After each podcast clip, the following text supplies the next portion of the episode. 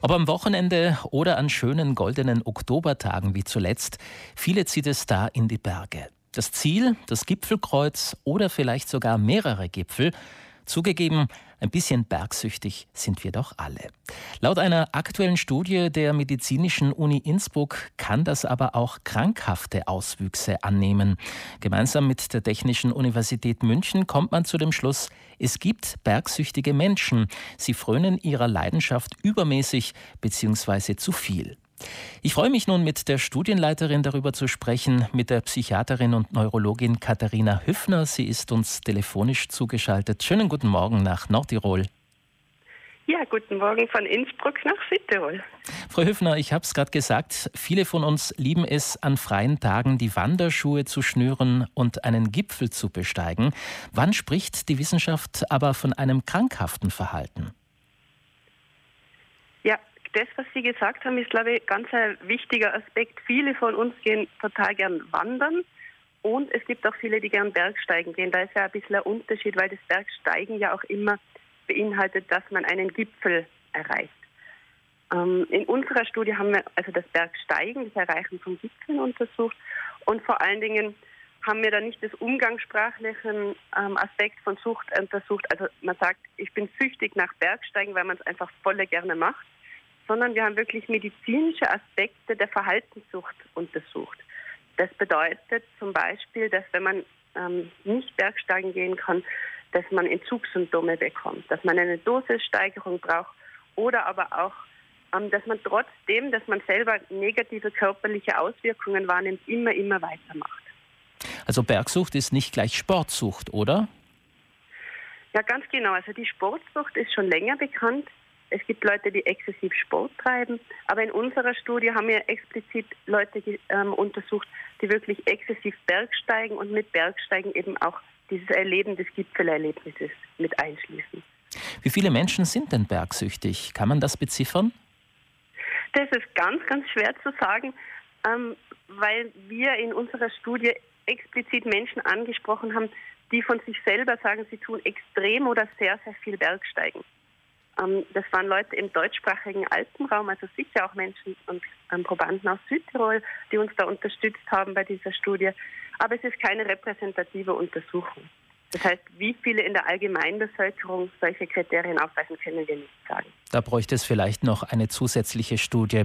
Nun ist der Begriff äh, Bergsucht nicht neu. Äh, Extrembergsteiger wie beispielsweise die Huberburm aus Bayern oder auch Hans Kammerlander haben den Begriff schon öfter verwendet, um ihre persönlichen Erfolge und Niederlagen am Berg zu beschreiben.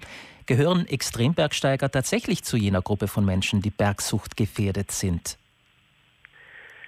Ich glaube nicht, dass es das ähm, grundsätzlich das Ausmaß ähm, alleine ausmacht, wie viel man etwas macht. Man kann sich ja vorstellen, jedem, jemand, der das beruflich macht, ähm, als Bergführer oder als Extrembergsteiger, ähm, der ist natürlich mehr unterwegs als jemand, der unter der Woche einer anderen Arbeit nachgeht und ähm, jetzt nur am Wochenende zum Bergsteigen gehen kann.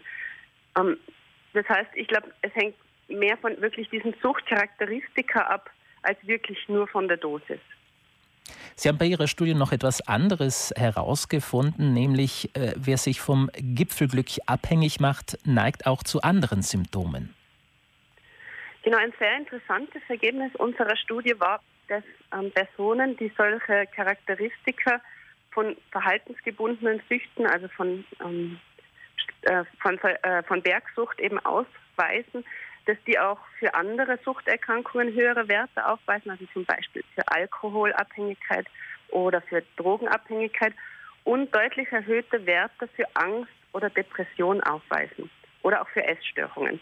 Das heißt, das sind tatsächlich Menschen, die offensichtlich auch das Bergsteigen in einem nicht mehr gesunden Ausmaß ähm, machen und wo ähm, andere psychiatrische Symptome auch vorliegen. Nun hat Ihre Studie medial für großes Interesse gesorgt. Wie hilfreich sind denn nun Ihre Erkenntnisse für Ihre Arbeit?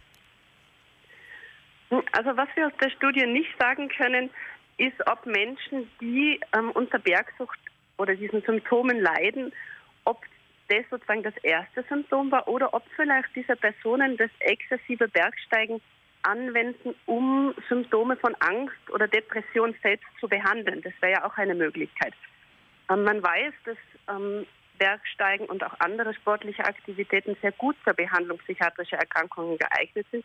Und das wäre natürlich auch eine, eine Möglichkeit, dass sich das so rum erkl ähm, erklären ließe.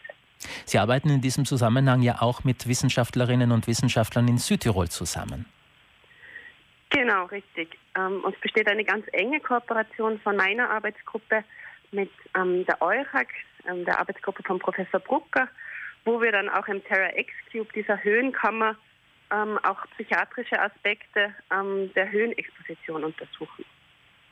Also ich fasse noch einmal zusammen, die Bergsucht, die gibt es, das ist wissenschaftlich nun belegt. Allerdings, wer regelmäßig Berge besteigt und es genießt, sich in der Höhe sportlich zu ertüchtigen, ist noch lange nicht krank oder süchtig. Ich hoffe, das ist nun in Ihrem Sinne, Frau Hüffner.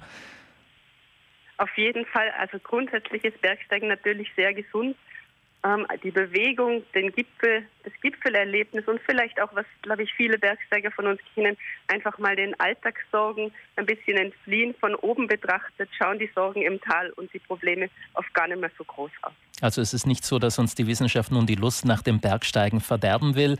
Katharina Hüffner von der Medizinischen Universität, vielen Dank für das Gespräch. Ich danke ebenfalls. Schönen Tag noch.